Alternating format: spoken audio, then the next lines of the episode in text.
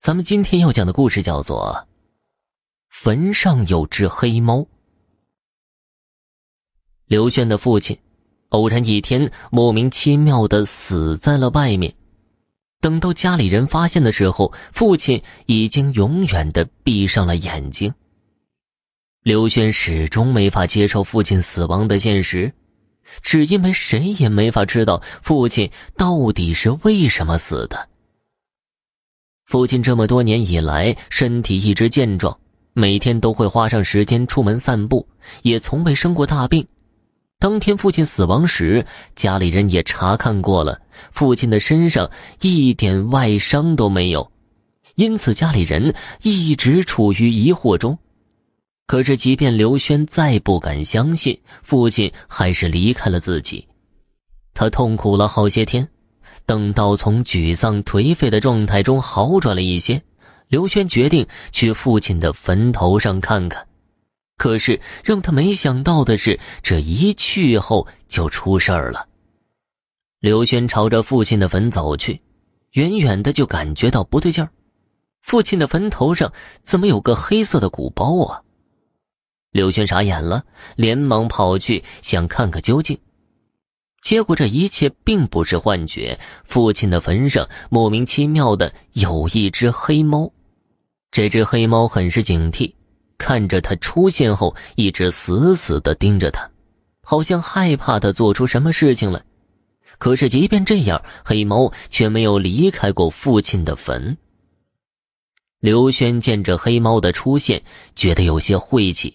再加上黑猫待哪里不好，非得待在父亲的坟头上扰人清静，就想赶走他。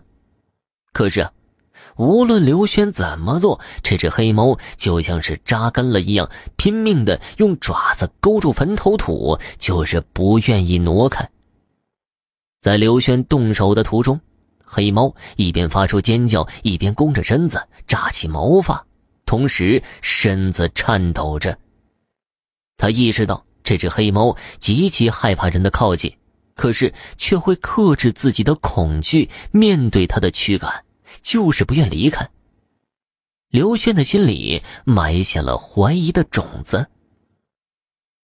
当弄走黑猫无果后，刘轩只好转入正题了，在父亲的坟上磕头烧纸后才离开。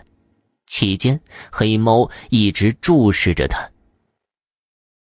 后来，刘轩再来上坟的时候，坟头上还是会见着这只黑猫，一动也不动的，好像从未离开过一天。刘轩不由得气笑了，没想到这只黑猫如此的顽强。上一次想弄走黑猫的失败经历，让刘轩意识到黑猫不吃硬。刘轩又用美食吸引黑猫的注意。可是黑猫眼睛都不眨一下，始终盯着父亲的坟墓。他不得已还是放弃了。眼瞅着这只窝在坟头上的黑猫，刘轩也无奈了，不知该如何是好。那天呢，刘轩又一次来到坟头，在上坟的时候，情不自禁的说出了心里的疑惑。他极其想要知道父亲死亡的原因。说着说着，刘轩竟然哭了。他捂住眼睛痛哭的时候，一旁的黑猫注意到了刘轩的举动，看了看坟，又看了看刘轩。下一秒内，刘轩就陷入了昏睡。在梦中，他看到了自己的父亲。那天正好是傍晚，父亲刚好在村里散步。